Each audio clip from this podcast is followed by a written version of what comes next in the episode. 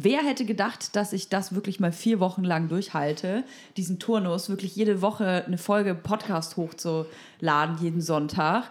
Ähm, ich wurde neulich gefragt, nach welchem Schema ich überhaupt meine Gäste einlade. Und ich muss ganz ehrlich sagen, ich habe dieses Schema F überhaupt nicht.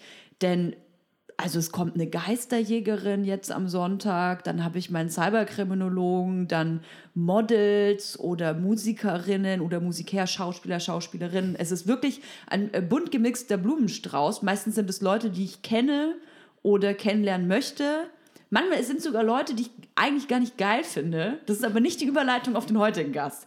Aber tatsächlich ist das auch der Fall, weil ich manchmal voll Bock auf Diskussionen habe oder Austausch. Also äh, es kann theoretisch sein, dass irgendjemand mal hier in diesem Podcast sitzt, den ich richtig scheiße finde. Das ist aber heute nicht der Fall.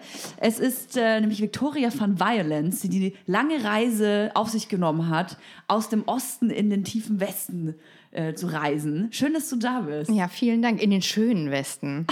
Bin ja schon ganz neidisch in, hier. Von einem hässlichen Osten in den schönen Es Westen. ist wirklich so, es fühlt sich genau so an gerade. Wirklich? Ja, ich bin auch, wie gesagt, ich habe gerade so dieses Wohnungsdebakel, da hatte ich ja auch im Hotel Matze schon drüber geredet, Ja. dass ja meine Wohnung, also dass ich aus meiner Wohnung nicht rauskomme, weil die relativ günstig für Friedrichshain ist, aber Ich irgendwie... habe 500 Euro bezahlt, ne? Für äh, 60 Quadratmeter vorher. Ja, da, ist, da kann man heute von träumen. Da kriegst du ein WG-Zimmer. Krass, ne? Für.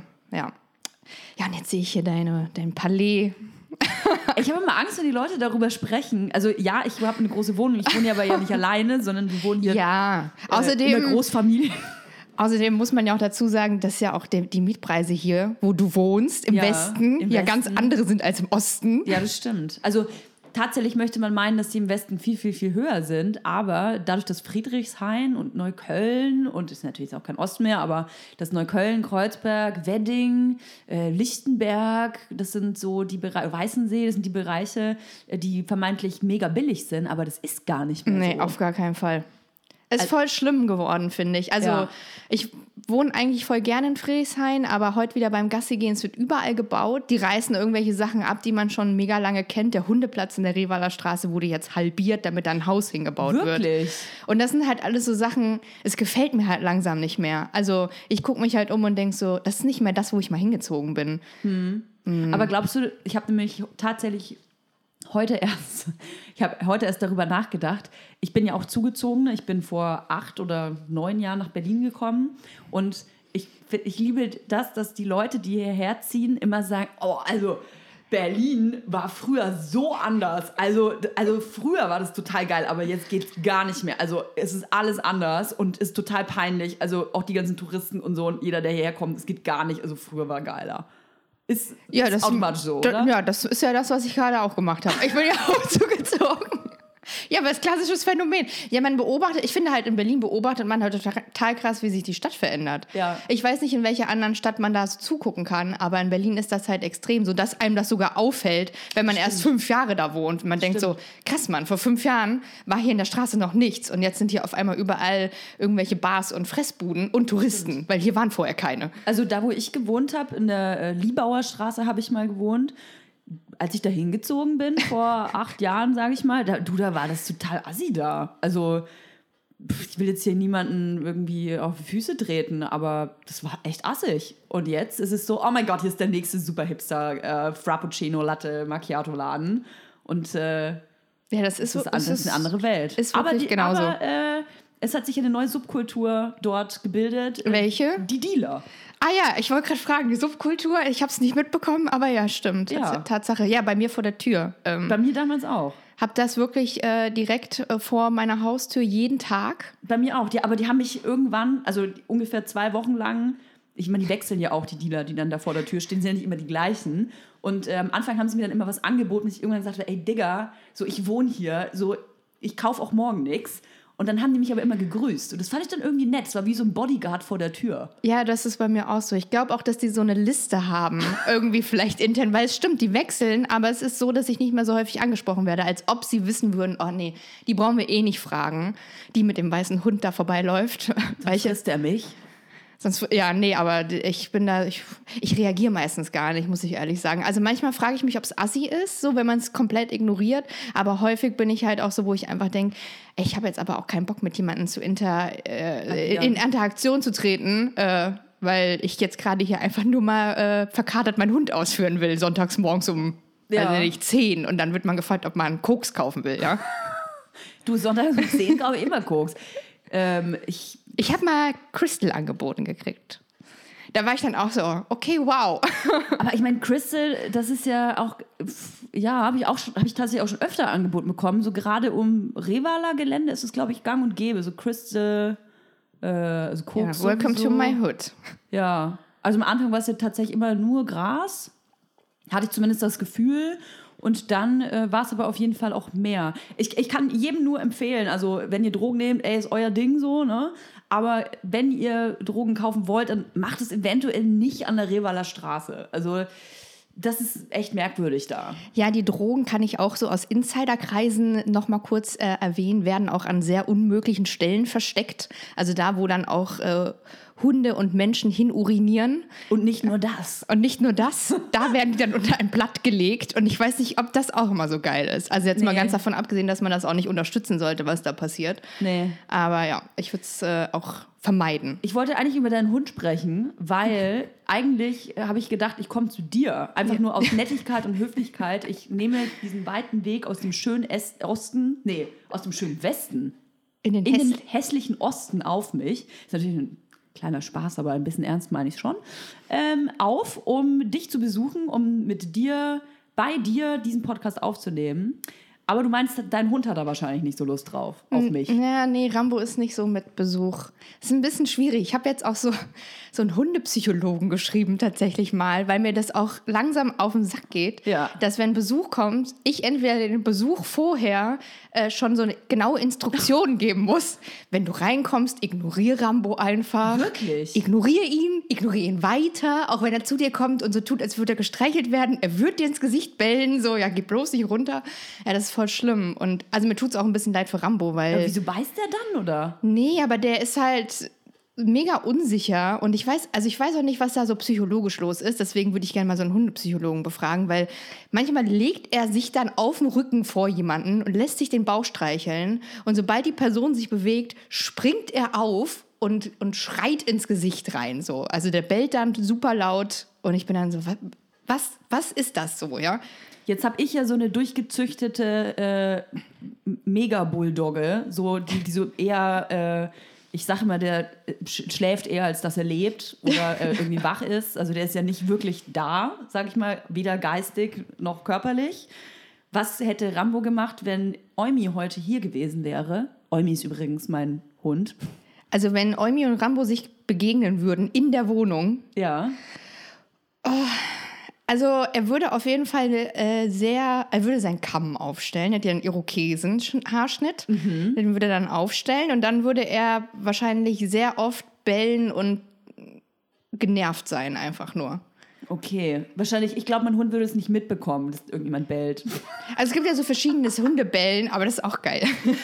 Ja. Also bei, bei Rambo gibt es halt so dieses, äh, ich freue mich, dass du kommst, bellen oder dieses, oh geil, wir spielen, bellen und dann gibt es halt dieses, lass mich in Ruhe bellen. Und okay, das wäre... Ist ja bei uns Menschen auch so. Genau. Ja, ich denke ich denk auch manchmal, eigentlich ist es ja auch okay, wenn Hunde so sind und nicht auf jeden Bock haben, oder? Hat dein Hund auf jeden Voll. Bock? Nee, überhaupt nicht. Und es gibt ja auch Leute, also jeder Hundebesitzer kennt das, wenn er mit seinem Hund irgendwie in der Bahn ist oder weiß ich wo ist, ja. dann kommen Leute und, und, und, streicheln einfach deinen Hund oder fassen den an oder machen Uzi, Uzi, Uzi oder was man halt sonst so mit äh, Hunden denkt, machen zu müssen. Ähm, und ich denke mir dann immer so, ey, Hast du den Hund irgendwie mal gefragt oder irgendwie getestet, ob der da Bock drauf hat oder so? Also ich gehe ja auch nicht zu, zu jedem Menschen hin und touch den auf den Kopf oder, ja. oder mach, äh, oh, du bist ja aber ein süßer Mensch, du, du hast aber eine lustige Nase, zeig mal, mach, weißt du, also ich verstehe nicht, dass da so eine, so eine Distanzlosigkeit also das ist auch bei Babys ist. oft auch so, ne? Also das erzählen ja auch viele Menschen, die, die Kinder haben. Also ich, ich kenne kenn keine, kennst du welche, also die Kinder haben? Ich habe das, äh, ich habe tatsächlich mal in der U-Bahn, als eine Frau meinen Hund angefasst hat, die hat den Kinderwagen dabei, da habe ich so getan, als würde ich dann in den Kinderwagen lang. Oh. Also habe ich das nicht gemacht. Ich habe das Kind nicht berührt, keine Sorge, kein Aufschrei. aber ich habe so getan. Und dann war sie sofort, ist sie ganz doll erschrocken. Und habe ich halt gemeint, ja, siehst du, das ist halt für mich aber das gleiche Gefühl. Ich möchte auch nicht, dass jemand einfach ungefragt meinen Hund anfasst. Oh Gott, jetzt ge- kriegen wir einen Shitstorm, weil wir Kinder und Hunde vergleichen. Also für mich ist es. Weißt du, wie oft ich das schon hatte? Kannst du deinen Hund nicht mit, dem, mit meinem Kind vergleichen? Ja. Ich so, doch, kann ich schon. Ja, also es kann ja jeder für sich selber entscheiden, so. Ja, ob Hunde oder Kinder, genau, finde ich auch. Hunde oder Kinder. Ja. Also wenn man keine Kinder will und stattdessen einen Hund haben will, finde ich das legitim. Ja, Rambo steht auch trotz, dass er bellt, andere Menschen anbellt, steht er trotzdem mal im Testament. Wirklich? Aber nein, das geht doch gar nicht. Ich wollte gerade sagen, okay, was sitzt denn da für eine Irre? Aber so, ich würde meinen Hund auch beerben. Problem ist nur, dass ich wahrscheinlich älter werde. Ja, das ist sehr wahrscheinlich. Ja, also habe ich gehört. Lass uns äh, bei dir bleiben, denn ich wollte erstmal aufklären, wahrscheinlich kennen dich sowieso alle, aber ist ja auch egal. Du hast 185.000 90. Follower. 190? Ja, ich weiß nicht, im Moment steigt es wieder. Der Insta 190.000 Follower auf Instagram. Da steht, du bist Autorin, Host und Aktivistin. Jetzt lass uns, äh, lass uns erstmal aufdröseln, alles auseinandernehmen. was das äh, bedeutet. DJ und Schmuckdesignerin fehlt noch. Ja, aber DJ, also die Schmuckdesignerin bist du ja, aber die Ja. auflegen tue ich manchmal wirklich. Ja, ach so. Wieso dann DJ und Model könntest du ja auch noch dazu schreiben. Ja, eigentlich. stimmt. Ja, aber das ist mir ein bisschen peinlich, deswegen schreibe ich das dann Das ist nicht. ja peinlich. Da gehen wir auf jeden Fall noch drauf ein. Du ähm, bist Autorin, denn du hast ein Buch geschrieben. Ja. Äh, meine Freundin, die Depression heißt das. Ja. Ich gehe jetzt auch das erste Mal auf Lesereise, also Lesereise in Anführungszeichen. Ich habe meine ersten zwei Lesungen. Ich Ja. scheiß mir so ins Hemd, ey. Da sitzen dann Leute, 150 Menschen in der einen Veranstaltung und hören mir dann zu, wie ich vorlese. Und ich kann halt auch nicht richtig vorlesen. Wie hast du das Buch geschrieben, wenn du nicht mal richtig lesen kannst? ne, ich kann lesen, aber vorlesen ist ja was anderes. Ja, das stimmt. Das stimmt. Weißt du, wenn du da sitzt und musst langsam sprechen und vorlesen und dich nicht verhaspeln und sowas, ja, ich freue mich, also ja, das ist schwierig. das ist mein Beileid an die Leute, die dafür 10 Euro ausgegeben haben. Wie, wie kam es dazu, dass du das Buch geschrieben hast? Also Üb- Überraschung, du hast wahrscheinlich eine Depression bzw. eine Depression gehabt.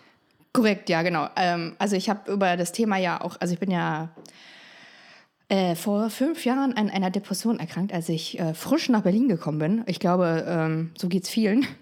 Und ich habe dann irgendwann öffentlich gemacht, dass ich das hatte, in Kooperation mit der Stiftung Deutsche Depressionshilfe. Und ja, dann habe ich halt öfters mal auf das Thema irgendwie öffentlich aufmerksam gemacht, halt auch um dem Thema mal ein Gesicht zu geben, auch ein jüngeres, weil ich häufig erlebt habe, dass Leute zu mir gesagt haben, du bist ja viel zu jung dafür. Das, also, oder du, du hast ja ein fancy Leben in Berlin, du kannst doch gar keine Depression haben. Um dann einfach mal zu sagen, ja doch, geht halt auch, ja. Also, und nee, und dann irgendwie ein paar Jahre oder äh, zwei Jahre später oder so hat mir ein Verlag geschrieben, ob ich ein Buch schreiben will. Und ich war halt so, ich habe Germanistik studiert und war sowieso schon immer total äh, im, also ich, ich lese gerne, ich schreibe gerne und das war schon immer so ein Traum von mir, also schon als ich klein war. Und dann war ich natürlich gleich dabei. Und dann ging es halt um die Themenfindung. Ich habe halt gesagt, ich würde gerne über das Thema Depression schreiben, einfach weil ich darüber ja auch viel poste und spreche öffentlich. Und dann waren die gleich dabei und haben gesagt, ja, auf jeden Fall können wir gerne machen. Und so kam das dann zustande. Jetzt sagst du gerade, du hast versucht, der Depression ein junges Gesicht zu geben, weil bis dahin irgendwie sowas noch nicht da war. Wenn ich mich jetzt so dran erinnere, vor fünf Jahren würde ich mal behaupten, es gab diesen einen Torwart, der Ja, sich selbst Robert Enke, genau. genommen hatte. Äh, jetzt versuche ich gerade nachzudenken, wer mir noch einfällt. Also es, es gab ein paar Prominente, Ja, aber die sind dann in der, also die wurden öffentlich, nachdem sie sich suizidiert nachdem, haben. Genau, nachdem es passiert ist. Aber es hat eigentlich keiner, auch kein prominentes Gesicht, sich hingestellt und gesagt, hey Leute, ich lebe noch. Äh, wer weiß, wer, la- wie lange noch, aber ich habe ein Problem. Es gibt, glaube ich, es gibt schon ein paar. Also so äh, ist ja auch schon seit ein paar Jahren so ein Umbruch, also dass auch Prominente über Alkoholsucht und sowas sprechen. Und mir fällt jetzt kein Beispiel ein, aber es, aus Hollywood gibt es auf jeden Fall Beispiele, die dann auch sich geoutet haben. Und ähm, Ich finde Hollywood nur immer, ich habe es extra explizit ausgelassen. ja, okay. Weil ich äh, finde, dass alles, was so in Hollywood abspielt oder vielleicht international, das, das greift hier nicht so. Also in Deutschland. Einfach weil es vielleicht zu weit weg ist. Ja, okay, dass irgendein Hollywood-Star hat jetzt äh, ein Drogenproblem, war ja klar. Der, also, Mm, ja, ne, ja, aber jetzt hier in Deutschland, jemand, der so in unseren Reihen äh, über einen roten Teppich läuft oder so, Was ich ja je, immer mache. was du ja tagtäglich tust, aber jemand, äh, der vermeintlich äh, ein glitzerndes Leben hat, Instagram, Fame, Mhm. sieht auch noch gut aus, Model, wieso, wieso zur Hölle sollte die jetzt eine Depression haben und warum redet sie darüber? Ja, fällt mir jetzt auch niemand ein, aber also Ja, du selber vielleicht. Ja, ich selber, aber es gibt bestimmt noch Beispiele dafür. Also es gab ja auch den Tobias Katze zum Beispiel, ist ja jetzt auch noch mal was ganz anderes. Er hat ja auch ein Buch geschrieben. Sarah Kuttner hat ja ein Buch geschrieben. Ähm, Mängelexemplar, das ist ja ein, eigentlich ein Roman, aber also wer es gelesen hat, äh, und es gibt ja auch so die Vermutung, dass es autobiografisch ist, wo ich auch denke, dass es vielleicht auch so ein zarter Versuch war, äh, sich mit dem Thema irgendwie öffentlich zu beschäftigen oder das öffentlich zu machen. Aber ja, es gibt jetzt, stimmt, es gibt jetzt nicht so viele Leute, die darüber sprechen. Liegt vielleicht auch daran, ich habe jetzt halt immer diesen Stempel. Und ähm, viele Leute können das dann, also weil auch die Aufklärung einfach nicht da ist, das auch nicht richtig einordnen. Bist du jetzt depressiv? Hattest du jetzt Depression? Was bedeutet das? Also kann Geht man mit wieder dir weg? Genau, geht es wieder weg? Kann man mit dir arbeiten? Und also das sind ja so Dinge, die passieren ja dann automatisch auch. Aber Also, hast du das Gefühl, die Leute gehen, seitdem du das erzählt hast, anders mit dir um? Also ich habe schon manchmal das Gefühl, dass ähm, Leute, die mir nicht wohlgesonnen sind, das schon auch nutzen für sich. Also so als Argument gegen mich vielleicht auch oder vielleicht auch, um mich zu verletzen auf eine Art und Weise. Das passiert auch im Internet, klar. Also das ist natürlich eine super Angriffsfläche in Anführungszeichen. Hast du da ein Beispiel? Ja, ich hatte das jetzt gerade vor zwei Tagen. Da ähm, hat wieder jemand aus meinem persönlichen Umfeld, liebe Grüße an der Stelle, sie wird den Podcast hören, hat sich ein Fake-Profil erstellt Was? Und hat... Ist ähm, sie 13 oder 14? Nee, oder? sie ist über 30. Okay. Wir hatten halt so persönliche Dis Dis einen persönlichen Disput, was ja auch einfach mal passiert im zwischenmenschlichen Leben. Was auch nicht schlimm ist. Was auch nicht schlimm ist. Nee, und dann kam eben dieses Fake-Profil und dann war halt ähm, ganz offensichtlich, wo es herkam, aber es ging halt so in diese Richtung. Ja, ich kenne Menschen, die haben wirklich eine Depression und du kriegst ja nur den Hals nicht voll, weil du wohnst ja in einer fetten Bude und äh, lebst von Werbeeinnahmen und du kannst ja gar keine Depression haben. Wohl wissend auch, dass mich das vielleicht treffen könnte. Also, weil das, wusstest du, dass sie das ist, wenn es ein Fake-Account war? weil, also es war relativ einfach rauszufinden, dass es, wenn man sich drei Minuten mal mit Sprache beschäftigt, einfach auch so die Art und Weise, wie jemand redet, wie jemand schreibt, welche Fehler jemand macht und welche Wörter jemand benutzt. Und ich meine, ich kannte sie schon sehr gut. Also es war, es war einfach so offensichtlich. Und ich weiß auch, dass sie sowas macht. Und ist das dann aber, also wie ordnest du sowas ein? Ist das dann eine gewisse Eifersucht oder weil sie dir was nicht gönnt? Ich, ich, äh, ich bin jemand bei sowas, also wenn Hass kommt, würde ich das niemals. Es gibt ja viele Leute, die dann sagen, ja, das ist Neid. Also ich würde das niemals behaupten, dass jemand neidisch auf mich wäre. Aber ich glaube eben, dass da so eine vielleicht eine gewisse Unzufriedenheit mit einem selber einhergeht.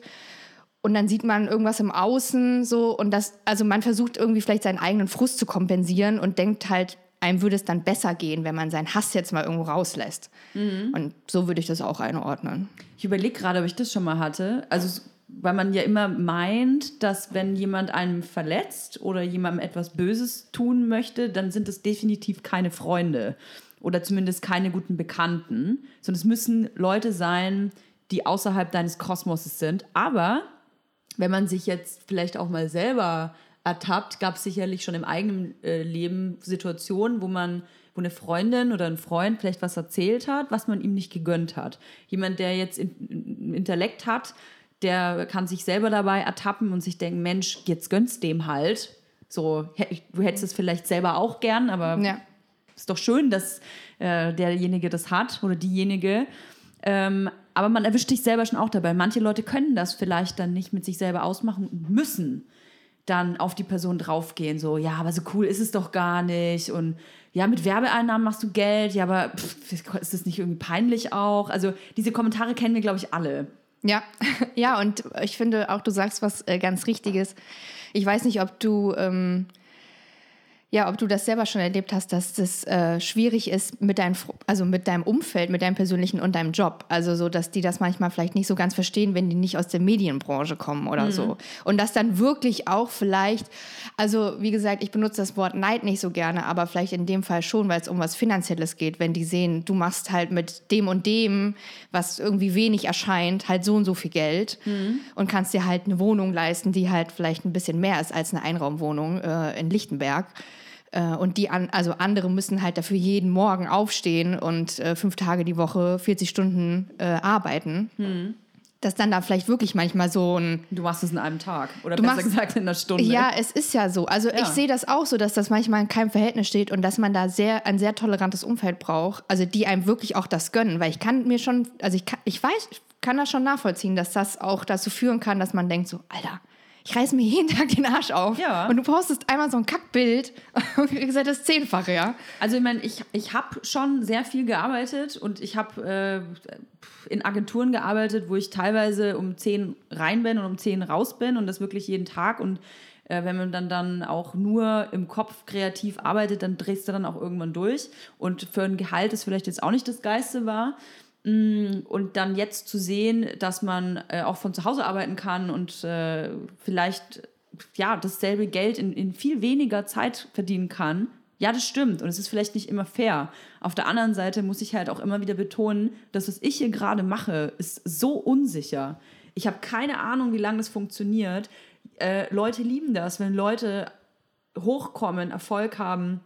Ähm, Leute lieben das aber auch, wenn diese Leute ganz schnell wieder äh, Misserfolg haben. Die Leute warten nur darauf, ja. dass du Scheiße baust, dass du einen Fehler machst, wie das mir auch schon passiert ist. Und dann wirst du zerfetzt. Mhm. Und die Leute lieben das, und ich, dir entfolge ich so, so Scheiße, was du machst und mhm. so. Also das kann dir einfach jeden Tag passieren, wenn du nicht aufpasst. Und dieses Risiko, das schwebt bei mir jeden Tag mit. Schau mal, ich schreibe gerade ein Buch. Was ist das, wenn, ich die, wenn es eine totale Grütze wird? Mhm. Dann ich du schreibst gerade ein Buch? Ja, ich schreibe gerade ein Buch. Oh mein Gott. Aber es kann halt sein. Let's talk about this. Es kann halt sein, dass es zerfetzt wird. Was Oder ist das für ein Buch? Ich kann noch nicht viel darüber reden, aber das äh, wird dieses Jahr auf jeden Fall noch rauskommen. Aber ich kann dir auf jeden Fall sagen, die, die Angst kenne ich. Ja, das glaube ich. Also du, du steckst da viel Zeit rein ja. und Herzblut. Du, Herzblut. Ich finde, ich finde, und das ist auch so die Arbeit, die du ja auch, ich ja auch mache, da wird viel ja auch nicht gesehen oder man macht viel irgendwie nebenbei, ja, weißt du, ich arbeite eigentlich sieben Tage die Woche. Ich habe kein Wochenende oder so. Ähm, und das finde ich auch nicht so schlimm, weil ich arbeite auch gerne und auch viele Stunden am Tag und ich mache auch gerne viel.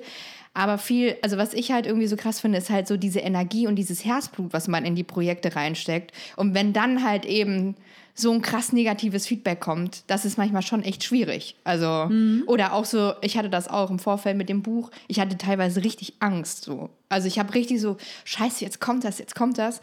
Und ähm, dann kannst du dich auch nicht mehr dagegen wehren. Also wenn die große, breite Masse das richtig scheiße findet, was du da gemacht hast und das öffentlich dann auch so kundgetan wird, dann kann man halt auch nichts mehr machen so. Ich meine, weißt du, wenn man viele Follower hat, bei dir ist es nochmal viel extremer als bei mir, dann kommt halt, egal was du für ein Buch schreibst, natürlich auch sehr schnell der Vorwurf, ähm, ja klar, die Leute haben es ja auch nur gekauft, weil äh, du das halt beworben hast auf ja. deinem Insta-Kanal. Eigentlich ist es doch total egal, was da drin steht. Hattest du solche Vorwürfe? Ja, klar.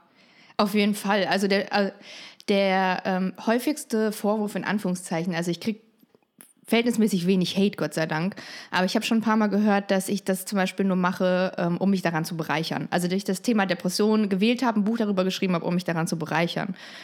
Ähm, ich habe bis jetzt noch nicht viel Geld mit meinem Buch verdient. Also, wenn man überlegt, also als Autor verdient man jetzt auch nicht so krass viel, wenn man nicht gerade ähm, Stephen King heißt. Ja, ist es wirklich so? Ich glaube, viele Menschen haben ein falsches Bild davon. Ich glaube, man könnte das auch mal kurz erklären, weil die Leute mal denken, oh, da kommt ein Verlag und dann klatschen die dir 50.000 Euro auf den Tisch. Nee. Und dann, äh, dann, äh, ja, ein Buch kostet ja dann 20 Euro, ja, dann kriegst du ja wahrscheinlich mindestens die Hälfte. Also so ist es halt nicht. Du kriegst, ja, man kriegt einen Vorschuss, das ist richtig, von einem Verlag, kommt darauf an, wie groß der Verlag ja. ist. Das, daran bemisst sich auch die Summe.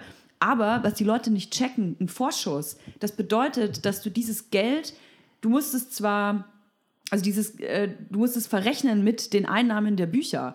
Nehmen wir mal an, du kriegst 1000 Euro Vorschuss, dann bekommst du erst Geld durch das verkaufte Buch, wenn dieser Vorschuss für die wieder reingeholt wurde. Also das ist nicht so, ja. wie Victoria gerade schon sagt, oder wie du gerade sagst, ich rede ja mit meinen Hörern. Ich will doch gar nicht mit euch reden. Nee, Spaß. Ähm, also letzten Endes, man wird als Autor nicht reich. Das ist korrekt. Außer du verkaufst wirklich ein Jahr lang Top-Bestsellerliste, ähm, weiß ich, 10.000 Bücher am Tag. Und bei dem Vorschuss muss man auch dazu sagen, dass ähm, das ja auch für die Zeit ist, gedacht ist, wo man das Buch schreibt. Denn man hat ja auch, also ein Buch Richtig. schreibt sich ja nicht, ähm, ein Buch schreibt sich nicht in einer Woche, nicht in einem Monat, vielleicht in einem Jahr. Also dieser ganze Prozess des, ne, bist du dann wirklich von der Idee bis zum, das Buch ist fertig, lektoriert und alles, das, das kann bis zu einem Jahr und noch länger dauern. Und dafür ist ja eigentlich dieses Geld gedacht und da ist es dann auch, auch eher wenig. Ich finde es super wenig, ehrlich gesagt. Also also davon hätte ich nicht leben können. Ja. Nee, also einen Monat vielleicht, ja. Oder zwei, keine Ahnung. Andere vielleicht auch drei, aber es ist auf jeden Fall keine große Summe Geld. Ähm, du hast gerade gesagt, ja, andere Leute, die haben halt einen Fünftagesjob. Ich arbeite sieben Tage die Woche. Wenn man, ich merke das ja teils selber, wenn man so einen Instagram-Kanal hat, dann denkt man ja nicht drüber nach, oh, jetzt ist aber Mittwoch 19 Uhr, jetzt äh, poste ich aber nichts mehr, weil ich habe jetzt Geschäftsschluss, sondern Nee. es vermischt sich ja im Prinzip alles. Ja. Also äh, Privatleben, äh, Arbeitszeit, das lässt sich kaum noch voneinander trennen.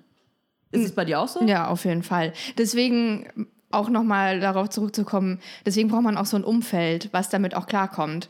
Weil wenn man dann nämlich plötzlich irgendwie einen super wichtigen Anruf bekommt oder eine E-Mail mit einer irgendwie Sachen, die wichtig ist und man sitzt aber gerade irgendwie beim Essen, ist es auch schon passiert, dass ich das dann beantwortet habe. Und ich bin dann auch immer so, es tut mir leid, ich will jetzt nicht irgendwie, ähm, ich will jetzt nicht irgendwie unhöflich sein. Aber es ist schon so, dass die Leute, die mit mir zu tun haben, schon ein bisschen Verständnis dafür haben müssen. Dafür kann ich mich halt auch dienstags mittags treffen oder mit denen in Urlaub fahren, wenn die Urlaub haben, weil ich halt viel flexibler bin. Aber passiert halt auch, dass sich das halt auch in mein Privatleben reinzieht und dann ja, einfach äh, ja, im, im Privaten, in Anführungszeichen, wo andere halt Freizeit haben, ich halt aber keine Freizeit habe. Wie viel Privates gibst du preis auf Instagram? Ich gebe weniger Preis, als ich glaube, die Menschen denken, dass ich Preis gebe. Ähm, ich weiß gar nicht, ich, es ist nicht so, dass ich jetzt irgendwie sage, ja, ich zeige das und das nicht oder so. Also ich habe jetzt nicht irgendwie so einen Katalog mit Sachen, die, die ich äh, nicht öffentlich zeige oder sage, sondern das ist immer so eine Gefühlssache und man muss ja immer sagen, so, äh, vielleicht mache ich so ein paar Insta-Stories am Tag und poste irgendwie ein Bild. Ähm, wenn man die Insta-Story zusammenrechnet, vielleicht sind es höchstens mal drei Minuten von einem 24-Stunden-Tag. Also es ist de facto einfach so, dass das meiste, was ich erlebe am Tag, nicht öffentlich ist. Und auch nicht öffentlich sein wird. Und klar gibt es Dinge wie, ich habe jetzt einen Freund oder so, und dann sieht man den mal. Aber genau das lieben doch deine Follower, oder? Die wollen doch, im Prinzip wollen die doch so viel wie möglich Privates von dir erfahren. Ah, Ich glaube, das ist generell, das nicht nur bei mir so, das ist bei allen so. Also das ist bei dir wahrscheinlich genauso. Du hast wahrscheinlich auch schon Fragen zu deiner Wohnung bekommen oder zu deinem Partner oder ob du einen hast oder nicht oder wer ist denn da mit dir unter, wer macht denn deine Bilder? Also die Leute sind ja interessiert daran, was steckt dahinter. Ist ja auch irgendwie so dieser Voyeurismus ist ja auch irgendwie normal. Also Ja, den füttert man ja auch, indem man halt äh, dann eben sein Leben so halb preisgibt auf Instagram. Ja, aber bei mir geht das auch tatsächlich. Also die Menschen, die mir folgen, sind weniger an meinem persönlichen Drama interessiert oder mit wem hänge ich jetzt rum und mit wem nicht und mit wem habe ich Beef und mit wem nicht, weil also sowas würde ich halt auch nicht öffentlich machen. ja, ja gibt's Und ja ich habe auch die das kein, machen. auch kein Beef mit Leuten, weil ich bin halt auch so, ich habe halt super wenig auch mit dieser ganzen Branche zu tun. Ja. Und ähm, ja, deswegen, ich glaube, die Leute sind bei mir eher interessiert so an Inhalten und was ich so mit denen teile und freuen sich dann auch darüber, wenn da mal ein Bild von meinem Freund dabei ist, aber ist jetzt nicht so, oh, wer ist das, wo kommt der her, wie alt ist der und wo wohnt der? Also gar nicht. Welchen Beziehungsstatus habt ihr? Was hast du für eine äh, Followerschaft? Also wenn du jetzt ähm, eine Statistik rausgeben müsstest, wer, wer ist das? Wer folgt dir? äh, weiblich zwischen 18 und 35. Also das ist das. Wegen was folgen die dir? Äh, die folgen mir vor allen Dingen wegen so Themen. Also ich poste ja viele verschiedene Dinge, was mich gerade auch so beschäftigt. Jetzt hier Paragraph äh, 219a oder ähm, Sparen und also so solche Debatten, was jetzt dann auch aktuell ist, aber halt auch so Themen wie jetzt mit dem so Self-Care und Veganismus und aber das sind alles so diese Dinge, mir kommt irgendwas über den Weg, es interessiert mich, beschäftigt mich irgendwie, ich teile meine Meinung dazu und dann entsteht häufig halt irgendwie eine Debatte oder ich kriege halt gesagt, wie recht ich doch habe. Jetzt ist es ja so, dass in, wir leben ja in so einer Insta-Welt, wo es oder wo die Sachen am meisten Erfolg haben, die sich mit Schminke befassen, mit Schönheit, mhm. mit Fitness. Du bedienst diese Sachen. Du, also die, alle drei bedienst du eigentlich. Du bist ja viel mit Make-up zu tun. Man sieht, du bist gut geschminkt. Du äh, zeigst auch gerne, wenn du Fitness machst. Du äh, bist ja Model. Was habe ich noch gesagt? Beauty, du bist schön. Ach, also du, du bedienst natürlich diese Dinge. Aber ich verdiene damit kein Geld. Und machst gleichzeitig ähm, ja aber auch oder bedienst auch, ich will nicht sagen, bedienst auch Gesellschaftskritik, aber das ist falsch formuliert. Aber du beschäftigst dich auch mit tagesaktuellen Themen. Ich wollte dich fragen, du machst ja diese Bilder und diese Bilder sind schön anzusehen. Mhm. Jetzt ist es oft so, also ich habe vorhin durch deinen Feed, äh, sagt man da, geswiped. Gescrollt. Gescrollt.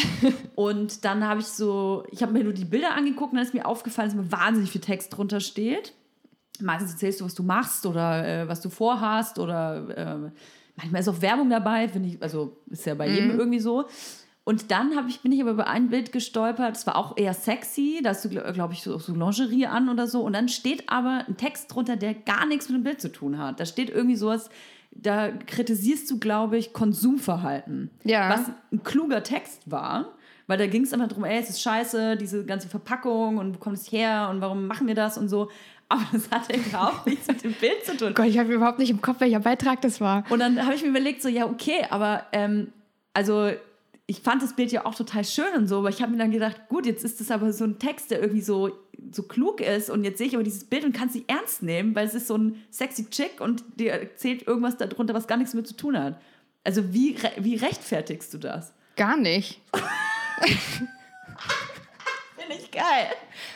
Aber jetzt ohne Scheiß. Weil ich habe nämlich dann erst überlegt, okay, eigentlich ist es ziemlich schlau. Sie nimmt ein Bild, das viel Aufmerksamkeit bekommen wird, weil es einfach gut aussieht und schreibt, klatscht einfach was unten drunter, was die Leute ja dann lesen, weil sie denken, oh, da schreibst du drunter, hm, ich habe mir einen neuen BH gekauft und der ist so comfy und bla. Und dann steht halt drin so Konsumverhaltensscheiße. Dann bin ich so, äh, was, ich check nichts mehr. Ich kann dir mal kurz sagen, wie ich das so mache. Ja ich scrolle durch meine Bilder bei in meinem Fotoalbum, weil ich muss ja irgendwas posten. Dann finde ja. ich irgendwie dann so, ah ja, das Bild ist schön, das habe ich vielleicht irgendwie von, vor zwei Jahren schon mal gepostet, aber ist ja egal. Ah ja. Dann nehme ich das und dann packe ich da meine aktuelle Sache drunter häufig. Ja, das hat nicht so richtig Hand und Fuß. Ähm, liegt aber auch daran, dass ich dann für das Thema Konsumkritik kein eigenes Bild machen will, weil ich mir auch denke, was mache ich da jetzt für ein Bild? Ja, ja. also häufig ist es so, dass ich mich frage, was mache ich da jetzt für ein Bild? Das ist ja. doch auch irgendwie äh, sowieso immer bescheuert. Setze ich mich dann äh, gekünstelt in meine Küche, äh, kritisiere Verpackungsmüll und, und verbreite dann um mich herum Verpackungsmüll oder wie? Ja. Oder poste ich einfach ein Bild, was ich schön finde, was ich halt hier gerade gefunden habe, was sich anbietet, was ich jetzt nicht machen muss und kann trotzdem meine Message ver verbreiten. Ja, und was passiert? Ähm, es gucken sich mehr Leute an, klar, auf jeden Fall. Also das passiert automatisch. Sex sells. Sex sells, aber deswegen mache ich das nicht.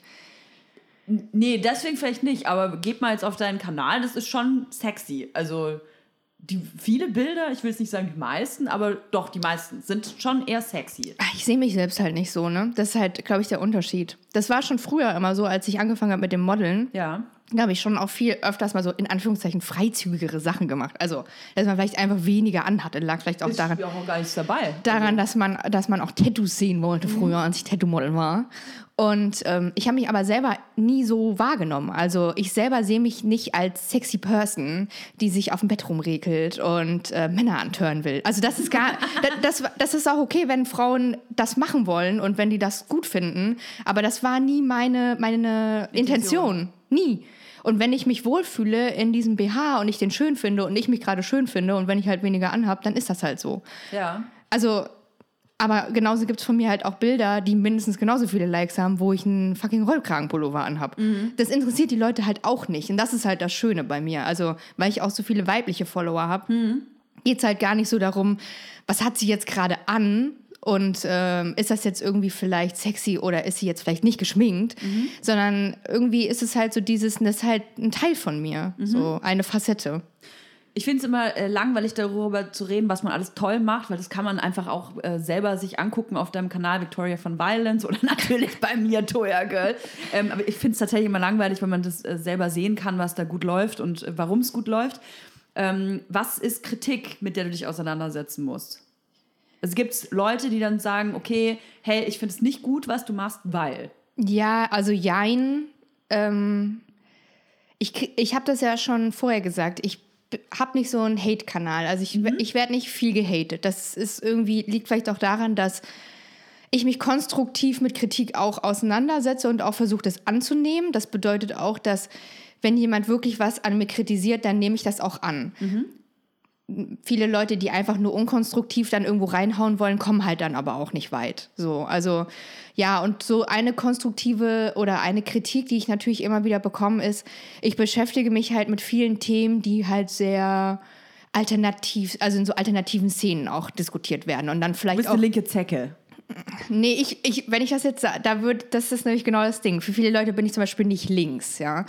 Oder nicht links genug so. oder, oder sowas. Und ähm, die Kritik bei mir kommt halt wirklich aus, einem, aus einer ganz anderen Ecke. Also gar nicht von so klassischen Instagram-Usern oder ja. Leuten, die sich halt irgendwie mal so ein bisschen mit irgendwas beschäftigen, sondern von Menschen, die halt wirklich in Themen ganz dolle drinne stecken, so ganz Hardcore-Feministinnen oder sowas.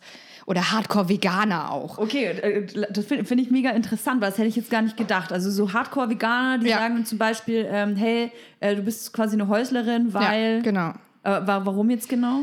Ja, weil ähm, du vor zehn Jahren Werbung für Buffalo gemacht hast und die machen ja nicht vegane Schuhe. Es gab einen Indie-Media-Eintrag über mich, da stand genau das drin. Das gibt's doch nicht. Ja, das ist kein Scheiß. Oder ähm, du, äh, keine Ahnung, ich habe mal das mit Starbucks gehabt. Da war ich irgendwie unterwegs, wollte einen Kaffee mit äh, Sojamilch trinken. Bei Starbucks gibt es den halt. Dann konnte man den Kaffeebecher irgendwie in der Insta-Story sehen. Shitstorm. Du kaufst, du kaufst bei Starbucks, äh, Großkonzern, äh, die behandeln ihre Mitarbeiter scheiße. Die Colaflasche darf bei mir nicht auf dem Tisch stehen und so weiter. Das sind halt so Dinge. Ähm, ah, ja, okay. Ich habe halt so, ähm, dadurch, dass ich mich halt einfach kritisch mit äh, Themen auseinandersetze, beschäftigen sich manche Menschen auch kritisch mit mir. So. Mhm. Und dann ist halt so, naja, du propagierst halt das und das aber dann trinkst du Wollwegwasser. So. Ich hatte gestern Salva Humsi zu Gast, ja. die sich ja auch äh, gesellschaftskritisch auseinandersetzt. Sie ist bei Jäger und Sammler. Mhm. Kollegin bei Fritz. Kollegin bei Fritz auch noch, ja. genau. Und mit der, ich weiß gar nicht mehr, äh, ob ich im Podcast direkt mit ihr darüber gesprochen habe oder danach. Es werden natürlich eine genervt gucken, wenn ich sage, es war danach. Äh, aber ich habe gesagt, dass mich das nervt oder ich zurzeit weniger auf Instagram mache, in die Richtung, weil ich mittlerweile abgenervt bin, dass sobald du selbst dich mit gesellschaftskritischen Dingen auseinandersetzt, bietest du selbst eine große Anflechs, äh, Angriffsfläche für andere. Mhm. Sprich, wenn du natürlich selber immer so tust, ja, das ist scheiße und das ist scheiße und Leute, kümmert euch mal darum und so, dann sind die Leute gleich so, ach, aha, die, Fra die Frau Toja, die, äh, die weiß anscheinend alles besser und äh, die ist hier die Weltverbesserungstante, aha, dann gucken wir mal, was die alles falsch macht. Und ähm, das ist was, was mich extrem stört. Ich habe eine Story zum Beispiel gehabt, da habe ich, äh, hab ich gedacht, okay, jetzt habe ich kein, überhaupt keinen Bock mehr. Da habe ich eine Story über irgendwas gemacht. Und dann sieht man äh, mein Bücherregal im Hintergrund und ja. da stand ein Bushido oder steht ein Bushido-Buch drin. Ja. Und dann hat dann irgendeine oder mehrere, es war nicht eine, sondern es waren mehrere, die geschrieben haben, nur Frauen übrigens, die dann gesagt haben, oh, ey, ich folge dir jetzt und du immer, du tust immer so als mega Feme und so und hast ein Bushido-Buch da stehen. Aber weißt du, kein Mensch hat gefragt, warum steht die Scheiße denn da in dem, in dem Regal? Warum? Weil ich mich auf ein Interview vorbereitet habe. Aber mir gleich dann an den Kopf scheißen und sagen, ja. Äh, du hast ein Bushido-Buch da, du, du blöde, äh, blöde, nicht feministische Kackbratze. Ja, so ist das bei mir auch. Genau so. Und das ist auch, darüber habe ich auch äh, in letzter Zeit häufiger auch auf Instagram geredet, weil mich das auch total nervt, weil vor allen Dingen immer die Leute angegriffen werden, die irgendwie versuchen, irgendwas zu machen. Hm.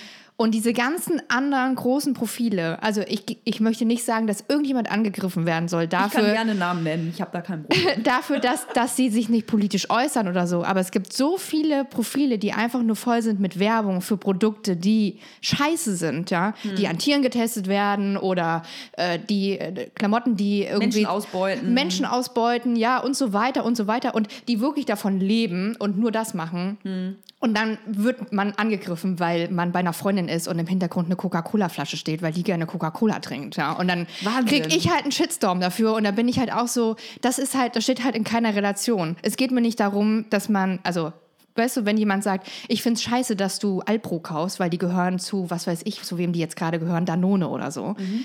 dann sage ich, okay, gut, können wir gerne drüber reden. Also ich lasse mich da auch drauf ein und ich erzähle auch häufig meinen Standpunkt. Aber wenn das so unkonstruktiver Scheiß ist, dann hm. bin ich halt auch so, okay, fuck it. Weißt du, ich denke mir, ja, das ist konstruktive Kritik, aber wenn du jetzt sagen würdest, ähm, hey, ich ernähre mich nur komplett von Dingen, die absolut Fairtrade sind und. Habe ich nie gemacht, ja. Weißt du, wenn du das ja. sagen würdest, dann würde ich auch sagen, ey, Girl, so, du kannst nicht dann ja, irgendwie Danone und Nestle saufen, ne? Aber wenn du das nicht sagst, kein Mensch ist perfekt und ich denke mir immer, die Leute, die dann einen angreifen, die sagen, oh, jetzt hast du aber mal aus dem Plastikstrohhalm getrunken, ja? Also ähm, jetzt äh, wäre die Weltmeere wegen dir äh, ausgetrocknet und alle Fische sterben, so, weil du jetzt einen Strohhalm in der Hand hattest. ich denke mir so, ja, okay, und du läufst aber mit deinen scheiß Nike-Schuhen äh, durch Rewe und kaufst dir irgendwie äh, Pombeeren, weißt du? Also ja. aus einer Alu-Plastiktüte. So, aber das sind die, die am lausten krakeelen. Ja, ich, ja, und äh, ich habe, wie gesagt, die äh, und dann halt noch diese, wo ich glaube, die machen wirklich in eine Richtung dann wirklich hardcore alles in Anführungszeichen richtig. Also sie werden versuchen, immer zu gendern. Und wenn man dann nicht gendert, dann kriegt man dann halt auf den Sack, ja. Oder, oh Gott, war das jetzt auch auf den Sack? Ist vielleicht. Du, du musst auch Säckin sagen. Ich hatte tatsächlich das, genau diese Diskussion gestern mit Cyber, aber ich kann jetzt drüber reden, weil die eben nach dem Podcast stattfand. Ich hatte mal äh, auch in der Story gesagt, hey Leute, hey, bläh, irgendeinen Scheiß gerade geredet, so ich gehe jetzt zum Arzt. Dann ging gleich eine Welle los, weil äh, Toya ähm, sich das erlaubt hat, zu sagen, ich gehe jetzt zum Arzt. Weil das impliziert ja, ich gehe zu einem, einem männlichen Wesen. Ja, aber vielleicht ist dein Arzt auch männlich. So, guess what? Der, der ist typ männlich. Ist ein Mann gewesen so. Und dann habe ich hier zurückgeschrieben, du, äh, sorry, aber der Typ hat einen Schwanz, ich glaube, es war ein Mann. Und ähm, dann hat sie jetzt zurückgeschrieben, ja, aber das äh, kann man ja nicht wissen. Ja, und stimmt. Das hat er, woher weißt du, dass der einen Schwanz hat? Also erstens das wahrscheinlich, sondern aber, ja, wenn du sagst, du gehst zum Arzt, woher sollen äh, denn deine Follower wissen, ob das ein Mann oder eine Frau war? Du hättest, du hättest Herr Doktor so und so sagen müssen, in der so und so Straße. Genau, nicht den Namen, aber äh, sie, sie meinte dann, ich hätte sagen müssen, ähm, ich äh, habe jetzt einen Arzttermin. Oh weißt du, und das, dann denke ich mir halt ja. so, ey, ich, ich, bin voll, ich bin voll dabei. Ich finde Emanzipation das Allerwichtigste. Ich, ich finde, über Feminismus zu reden, wahnsinnig wichtig. Dass so viel darüber geredet wird, ist wahnsinnig wichtig. Aber diese Richtung, die das manchmal annimmt, da vergisst man manchmal, um was es da eigentlich geht. Was bedeutet Feminismus und was bedeutet es, dass man darüber streitet und redet? Sicherlich nicht, weil ich gesagt habe, ich gehe zum Arzt. Und da wird auf so Kleinigkeiten äh, rumgehackt und denkt, ey, wir haben ganz andere Probleme. Ja, ich denke auch, die, das ist ja auch Energie und Zeit, die da reinfließt. Also mhm. die Person hat ja Energie und Zeit darin verschwendet, dir das zu schreiben. Ihr habt eine Diskussion geführt, die ja total äh, Nonsens ist. Und diese Energie und Zeit kann man doch eigentlich darin investieren in Leute, die, die wirklich richtig den Arsch aufhaben, wenn es um das Thema geht. Ja? Also wo man wirklich mal sich hinsetzt, vielleicht mal eine Kritik verfasst, äh, aktuell Jens Spahn, ja, da muss man einfach mal vielleicht irgendwie was sagen und es muss Leute geben, die dann eine Petition ins Leben rufen oder halt irgendwie öffentlich irgendwelche Texte machen. Die Zeit kann man ja dafür nutzen. Und ich denke halt immer, häufig ist das so verschenkte Zeit, die ja wirklich für das Gute eigentlich verwendet werden könnte. Richtig, richtig.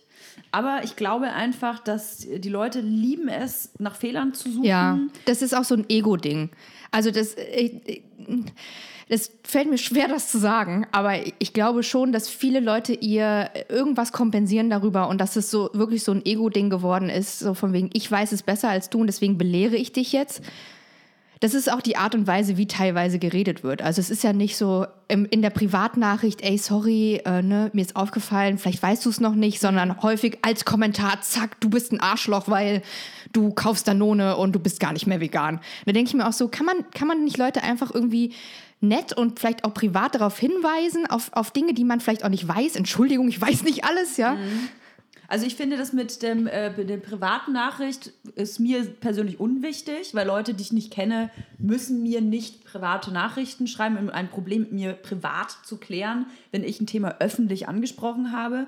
Aber ich, äh, ich bin auch großer Fan von Kommentaren. Auch äh, ich finde Kritik, ich habe das selber auch schon gemacht, dass ich in Kommentaren öffentlich Kritik äußere, bei, auch bei Prominenten, ja, aber, aber ja. konstruktiv. Ja. Und ähm, wenn man einfach nur Scheiße ablässt, dann hat es auch keine Daseinsberechtigung. Ich kann damit gar nichts anfangen. Mich verletzt es nicht mal mehr, weil ich mir denke, so, ja gut, das ist so dumm. Ja. Also, nee, ich meine auch eher, dass einfach diese, diese, also gegen konstruktive Kritik in Form von einem Kommentar habe ich auch kein, kein Problem, aber es geht einfach um dieses, diese Art und Weise häufig. Also, ne, also du kriegst dann entweder irgendeinen dummen Scheiß und du kriegst es halt so direkt von, von Latz geknallt, aber es ist gar nicht, du darfst halt auch keine Fehler mehr machen, das meine ich halt auch. Also die wird Darf halt auch einer. nichts verziehen so und dann schreibt, dann schreibt gleich wieder jemand einen Artikel über dich und es ist halt irgendwie, ich finde es schon ein bisschen anstrengend im Internet. Ich mache das ja schon seit acht Jahren jetzt oder so. Es ist so wie Berlin, es verändert sich so krass. ich bin seit ja acht Jahren im Internet.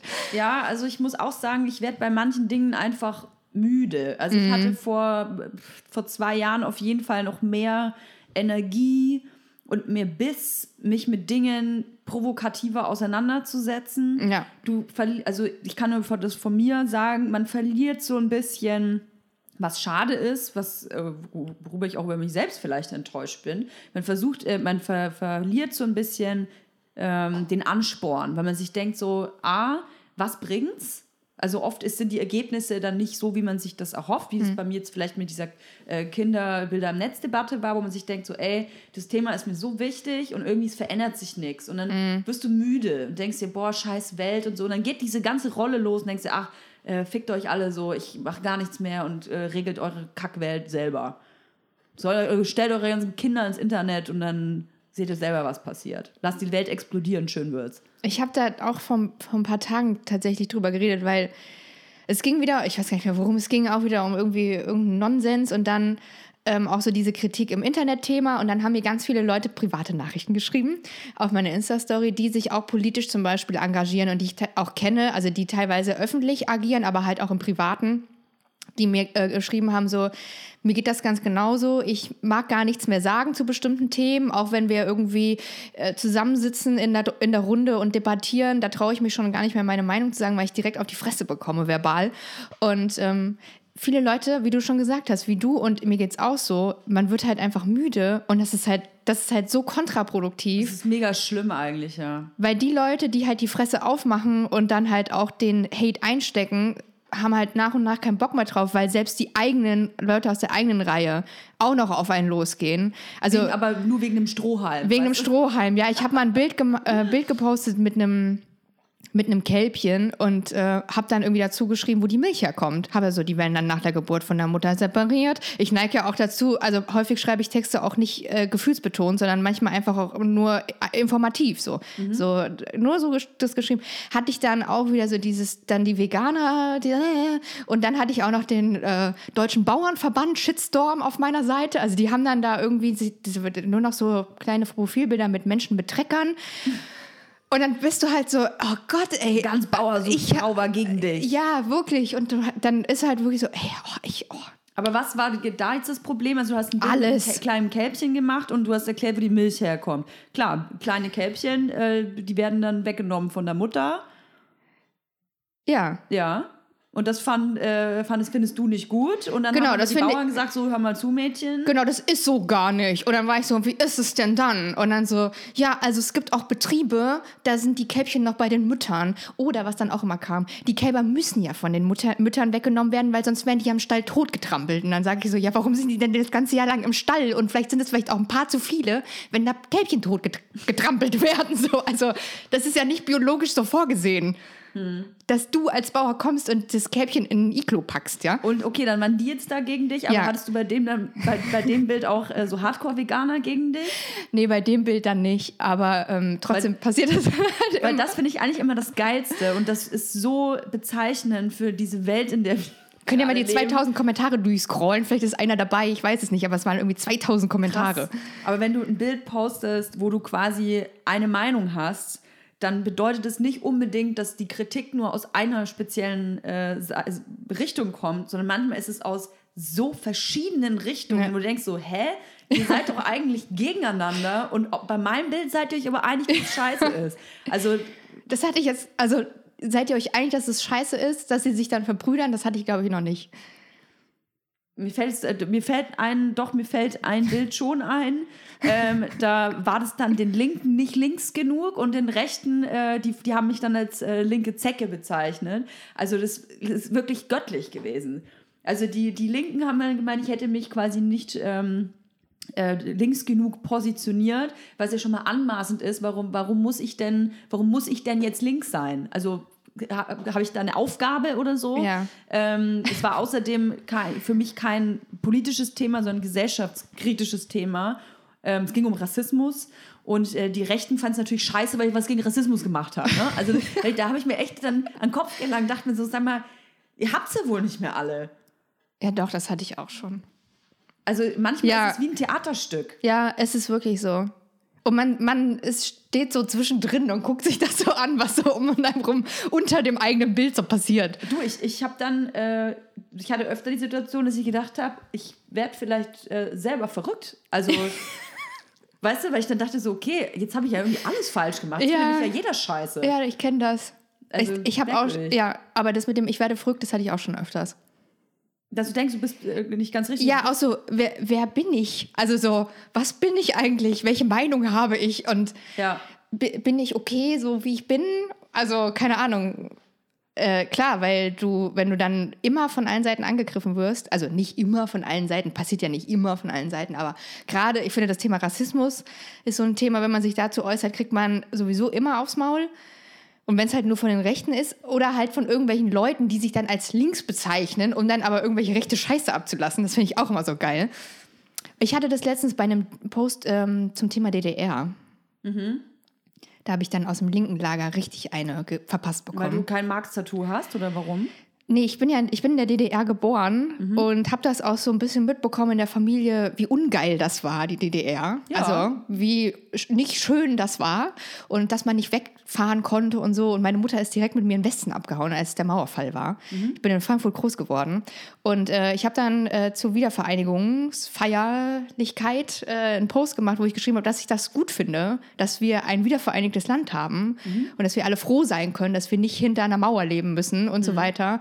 Ja, und dann, weil ich ja quasi den Kommunismus damit kritisiert habe, habe ich gar nicht. Ich habe nur die DDR kritisiert, die ja zwar auch ein Kommunismus, Ko also Kommunismus war, aber Oh, ist das anstrengend. ja, und dann war ich halt nicht links genug. Und dann war ich halt auch so, ey Leute, also das, das kann ich, kann mir nicht, ich kann das, nicht- ich verstehe das manchmal auch einfach nicht. Verstehe das nicht. Wahnsinn.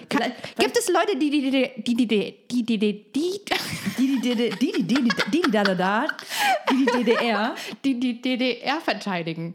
Ja, klar gibt's die. Aber warum? Ja. Wart ihr schon mal in Hohenschönhausen? Habt ihr euch das mal angeguckt? Stasi-Gefängnis und so weiter? Ich frage mich immer so, Ich bin in Bayern, ich komme aus Bayern. Ich bin, glaube ich, die Letzte, die sich vorstellen kann, in ähm, einem Konstrukt wie der DDR zu leben. Ähm, Wäre jetzt wahrscheinlich auch äh, zu ein, andere, ein anderer Podcast, um darüber zu philosophieren, wie das so wäre. Ich kann es mir nicht vorstellen. Ähm, ich weiß auch nicht, ob man, wenn man nie in der DDR gelebt hat, ob man jemanden ankreiden kann, sich dagegen, also sich äh, kritisch zu äußern. Also weiß ich jetzt auch nicht. wie, was meinst du? Das habe ich jetzt nicht verstanden. Da kam ich jetzt nicht mit. Ja, ich glaube, ich, ich, glaub, ich habe es auch sehr kompliziert formuliert.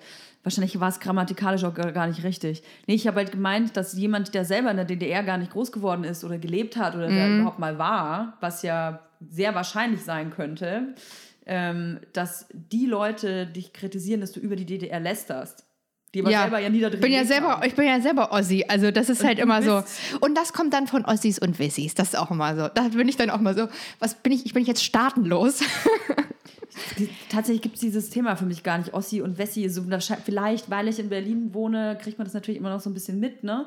Mhm. Aber pff, tatsächlich gibt es für mich jetzt persönlich da keine Wenn du- Berührungspunkte mehr. Wenn du als in Ostdeutschland geborene Person in Westdeutschland aufwächst, dann bist du auf jeden Fall ein Ossi. Krass, ne? Mhm.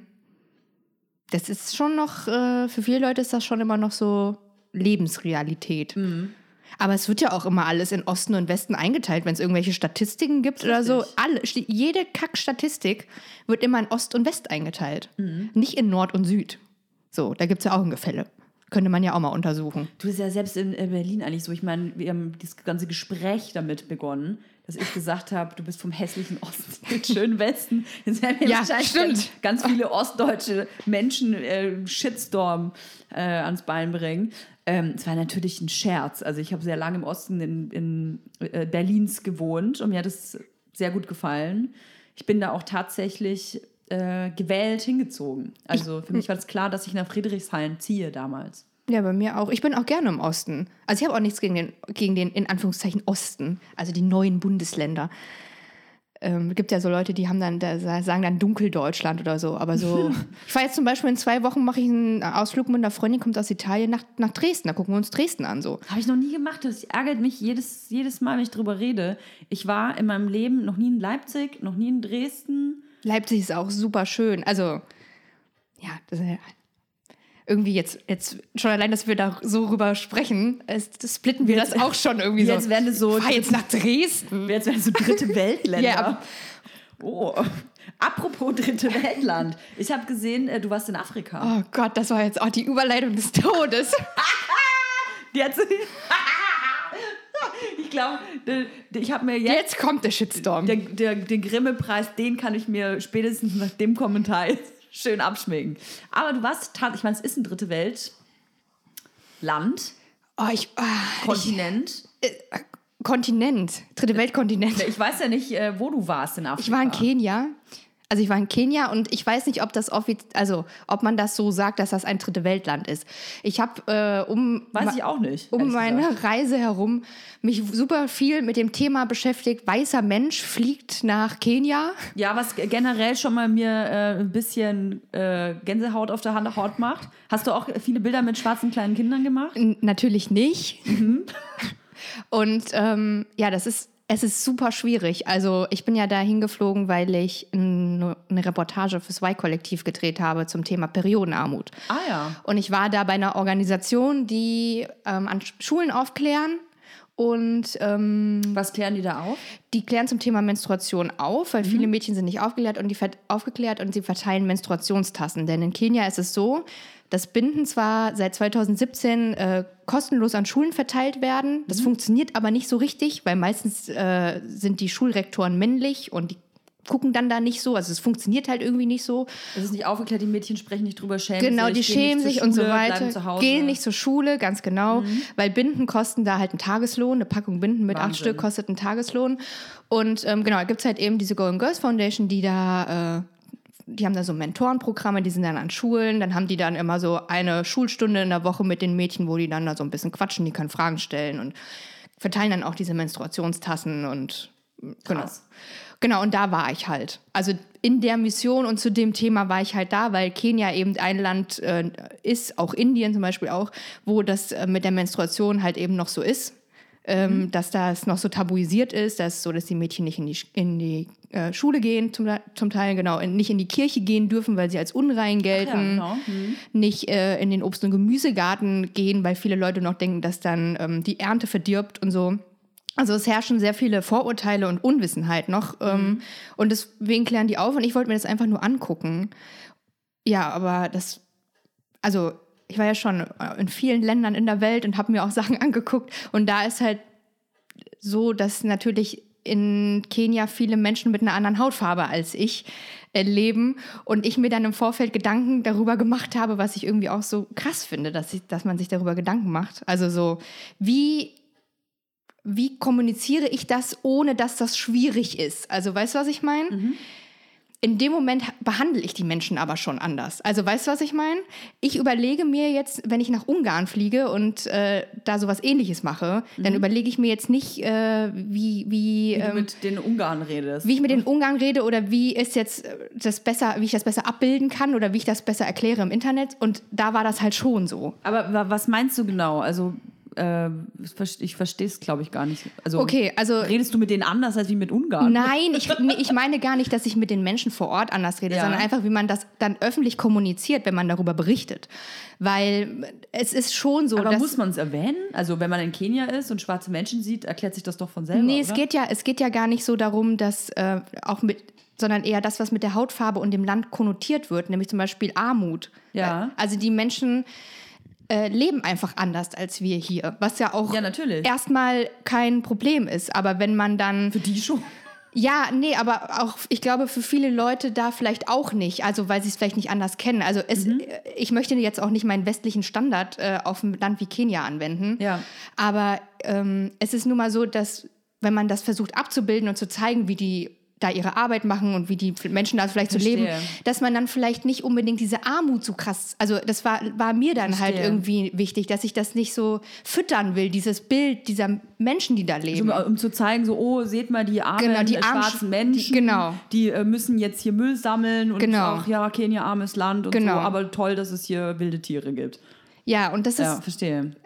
das hätt, diese Gedanken hätte ich mir jetzt in anderen Ländern nicht gemacht. Ich war auch in Costa Rica zum Beispiel, da habe ich mir keine Gedanken gemacht so darüber. Aber in Kenia jetzt schon. Und auf der einen Seite finde ich es halt schade, dass, ähm, dass man sich diese Gedanken machen muss, aber auf der anderen Seite ja auch irgendwie wichtig, weil ich will das halt nicht füttern. So. Also es ist ein super schwieriges Thema gewesen für mich, nach Kenia zu fliegen.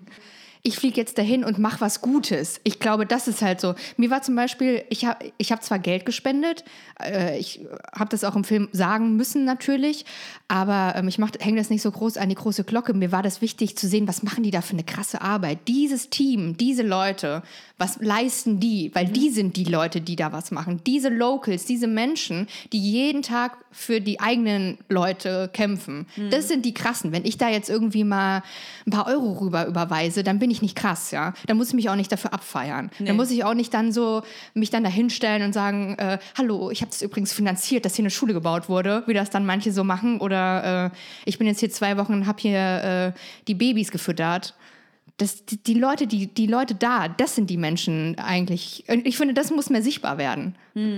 Und nicht dieses. Also Geld spenden, das finde ich äh, wichtig und ich finde es auch wichtig. Vielleicht ist es auch, ich denke da auch oft darüber nach, ich glaube, es ist schon wichtig, dass man es manchmal sagt, weil gerade wenn prominente Leute sagen, so, ey, ich habe da gespendet, ähm, dann finden vielleicht andere Leute Ja, auf auch jeden einen Fall. Anreiz, okay, okay, wenn die spendet, wenn der spendet und denen Geld gibt, dann möchte ich das auch. Aus welchem Anreiz ist mir dann in erster Linie egal, weil ich mir denke, Hauptsache dein Geld kommt dahin. Auf jeden Fall. Aber man muss dann nicht äh, sich, äh, wie manche das dann so machen, dann da zum Beispiel äh, in so ein Dorf karren lassen und dann halt ein Baby auf den Arm nehmen. Jet. Und dann mit so einem Baby auf dem Arm dann da so Furchtbar. ein Bild machen, wie dann die, äh, das Dorf dann um die rumtanzt. So, das ist doch so ein klar. Klischee. Ja, das ist, aber das passiert halt so häufig. Wa- Was ist die Intention dahinter? Zu sagen, hier auf, auf Augenhöhe den Leuten begegnen und sagen, ey, ihr macht krasse Arbeit, ich würde euch gerne unterstützen. Ich würde gerne vielleicht den Leuten in Deutschland auch erzählen, was ihr da macht, weil vielleicht finden die das auch gut und wollen euch auch unterstützen. So auf, ich habe das wirklich versucht. So, das war mir so wichtig, weil ich eben gesehen habe, die anderen haben sich dann vor die Schülerinnen gestellt und haben dann gesagt, kannst du mal ein Foto machen? Und ich war so, wieso macht ihr denn vor den Schülerinnen jetzt ein Foto? Ist doch keine, ist doch kein, du bist doch nicht irgendwie am Brandenburger Tor, ist doch keine Sehenswürdigkeit. Da, da kriegt man echt ein unangenehmes Gefühl im Magen. Ja, aber das passiert. Es gibt Leute, die machen, also das passiert, weil ich glaube, viele Leute das auch nicht wissen, keine Ahnung. Ich weiß nicht, woran das liegt. Und sag doch mal, was ist das nochmal für eine äh, Initiative gewesen? Hä? naja, dass man, ich meine, wenn es eine gute Sache Ach ist. so, genau. Also das nennt sich die Golden Girls Foundation. Die sitzen in Kisumu in Kenia und die klären an Schulen Mädchen auf und aber auch in Public Events zum Thema Menstruation. Also die gehen an Schulen mit Mentoren und klären die Mädchen erstmal auf, wo kommt das Blut überhaupt her, was ist das und so weiter. So ganz grundlegende Sachen, weil viele nicht aufgeklärt sind. Und was halt mega gut ist, die verteilen halt kosten, kostenlos Menstruationstassen, weil die Mädchen teilweise nicht in die Schule gehen, weil sie sich keine Binden leisten können. Und kannst ja nicht, wenn dir Blut aus dem Körper rausläuft, kannst du ja nicht in die Schule gehen. So. Nee. Und dann haben die nur eine Schuluniform, da ist da ein Blutfleck dran, dann schämen die sich und so, ne? Und dann, die verteilen halt eben diese, diese Tassen auch an die Schülerinnen, erklären ihnen auch, wie das funktioniert. Und äh, ich habe auch mit den Leuten an den Schulen geredet und mit den Rektoren, die meinten, das macht hier echt was aus, ne? Also die Mädchen brechen die Schule nicht ab und die, die bleiben und die machen einen Abschluss und die Golden Girls helfen teilweise dann auch später noch, ne? Studium finden, Ausbildung finden. Cool. Also es ist wirklich so ein richtig krasses Empowerment-Programm, was sie da machen und die helfen den Mädchen mega krass, ähm, ja, einfach selbstständiger zu werden. Das ist auch so den ihr, den ihr Ziel. Und das finde ich persönlich, also es ist mega geil. Ist doch ein toller Höhepunkt für diese Folge. Ja, auf jeden Fall. Ich habe Pipi in den Augen, wenn ich das so schön finde. Ja, finde ich total wichtig. Ähm, ihr könnt äh, natürlich weiterhin verfolgen, was Victoria macht. Einfach Victoria von Violence auf Instagram. Du bist ja auch wie, wie auch meine Oma noch auf Und Facebook. MySpace, MySpace Knuddels. Knuddels, Kick, Quick, wie alles. StudiVZ. heißt. StudiVZ. Ähm, ja. War es professionell, finde ich? Professionell genug hier mit mir in meiner Küche? Es war mega professionell. Vor allem, Geil. wir haben voll über die krassen Sachen geredet. Ich habe gedacht, wir machen hier so ein, Die nu- you never know. ja, wir, wir reden ein bisschen lustig. Es hat auch was äh, Positives, wenn man sich nicht vorbereitet auf den Gast. Dann kann nämlich alles passieren. Ja, es ist eine es ja. todernste Sendung geworden. Todernst. So viele Themen. So viele Themen. Wenn ihr da was auszusetzen habt und uns richtig scheiße findet, dann, Kritik dann, bitte an Jens Spahn. dann entweder an Jens Spahn oder ihr könnt uns einfach auch unter irgendeinem random Bild einfach äh, runterschreiben, wie scheiße ihr uns findet. Möglichst viele Ausdrücke verwenden, damit wir es auch wirklich lesen. Es wäre toll. Und ähm, ja, dann freue ich mich auf nächsten Sonntag. Da kommt eine neue Folge. Ich halte durch. Es wird wieder Podcast geben. Jede Woche, schwöre. Schön, dass du da warst, Victoria. Danke. Tschüss. Tschüss.